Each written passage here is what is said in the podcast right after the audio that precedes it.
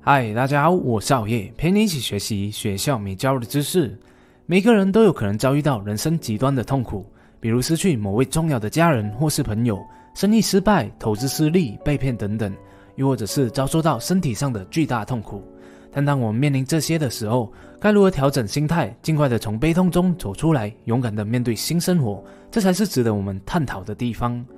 今天，好味将会和你分享一个可以帮助你减轻任何内疚、丧失、遗憾的痛苦的方法。但在给你答案之前，我想要让你听一听小明的故事。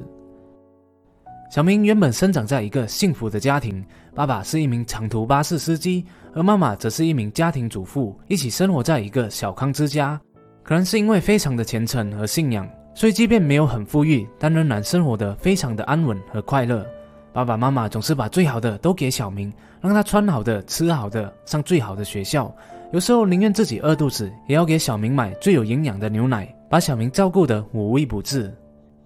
由于小明的爸爸是一名长途巴士司机，经常都会在外奔波，虽然不能常见面，但也没有因此影响小明和爸爸妈妈之间的感情。如果在外工作的话，小明的爸爸每天晚上都会给妈妈通话视讯，联系感情和报平安。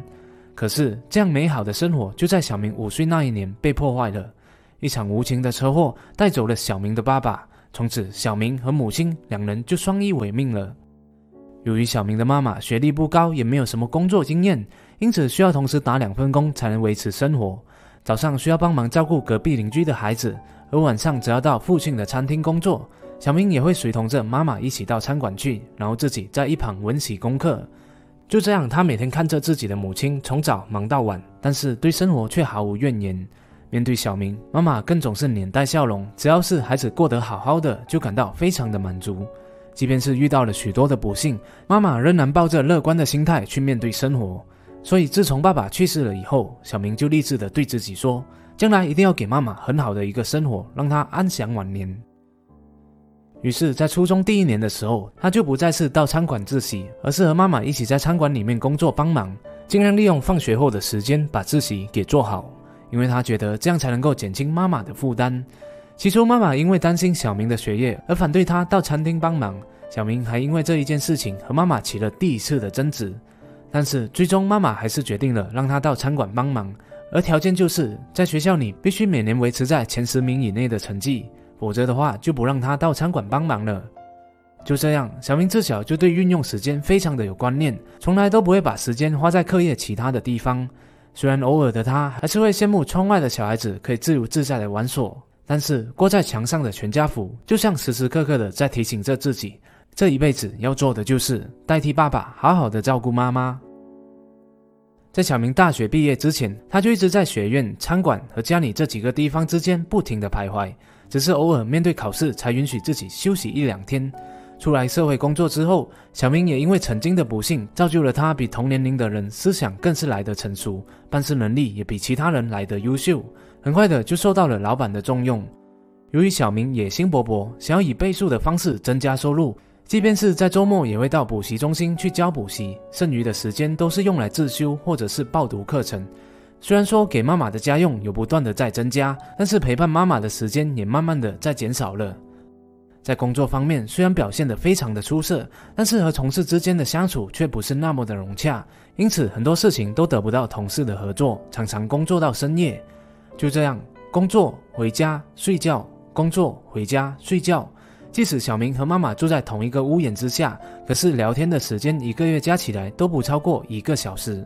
原以为在职业中稍微有点成就之后，就能够让他享享清福，带他去国外旅行、见见世面等等的。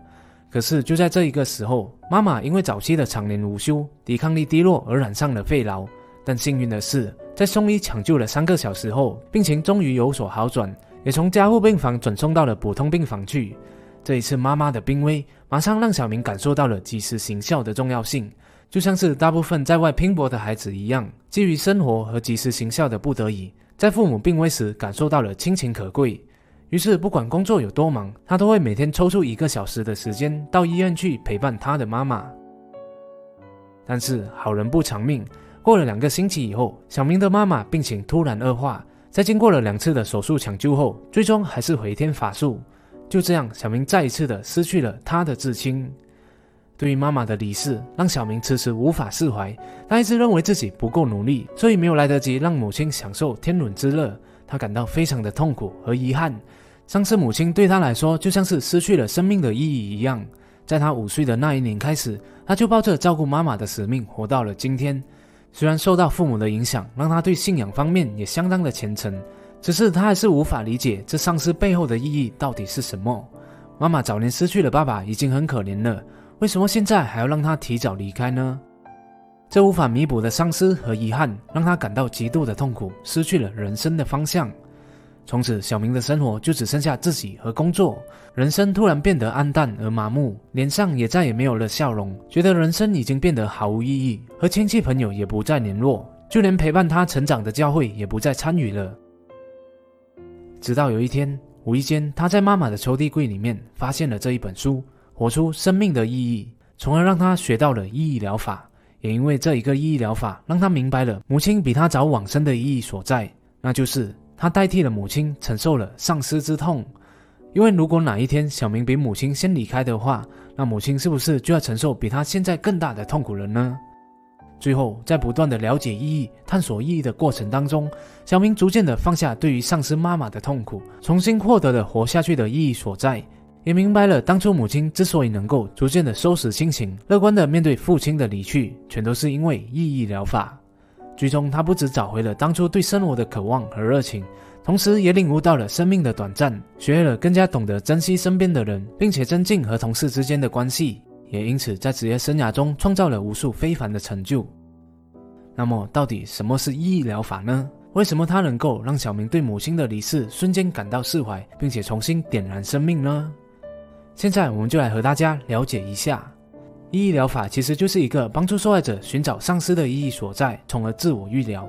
换句话说，就是帮助受害者找到对于某一件事，又或者是对于某些经历的意义所在，让他们放下过去，珍惜当下，做好眼前事。如果是通过宗教理论的话，那对于小明来说，母亲的去世就是上天最好的安排。上帝这样做，只是不想让母亲再忍受病痛的折磨，让母亲早日得到解脱。那如果是自然法则的话，小明母亲的离去其实就是再平凡不过的丧事了。每天都有无数的生命在地球上消失，而每一个人终将都会面临生老病死。如果你因为这一件事情感到非常的遗憾，那更应该去理解遗憾背后的原因是什么？为什么你会感到遗憾？又到底需要做些什么事才能不让遗憾再度发生呢？这一件事情的经历又给你的人生上了一堂什么样的课？例如，丧尸让我们学会了珍惜眼前人，珍惜自己活着的每一刻，去见想见的人，去做想做的事，而不要蹉跎光阴；又或者是让你学会了要更加感恩自己每一天的生活，少一些抱怨身边的不是。对于无神论者，又或者是觉得上述观点无法解除痛苦的话，或许我们也可以利用另一个观点去看待悲剧的发生。我们可以想象一下，在什么情况之下会让事情变得更糟糕？比如说。如果小明的母亲没有提早离世，甚至比小明活得更加长久的话，那么母亲要承受的孤单、要承受的痛苦，是不是就会变得更加的严重了？相反的，现在小明代替母亲来承受这一些痛苦，这样是不是会比较好呢？是不是应该感恩这些更糟糕的事情没有发生才对？在面对丧尸，很多时候我们都会因为无法做出补救而感到痛苦。在这一个时候，你可以尝试使用意义疗法来替自己治疗。尝试不断的去探索这一次的丧失到底它的意义何在。让我们来举一个稍微不同的例子，比如说投资被骗导致你损失惨重、负债累累，那么这样的一个痛苦，到底对于自己来说它的意义何在呢？也许就是让你有了这一次的惨痛经验，让你学会在未来更加的谨慎判断。对于未来的你来说，意义重大。在《活出生命的意义》这本书里面，作者弗兰克尔经常会引用哲学家尼采曾说过的一句话。知道为什么而活的人便能生存。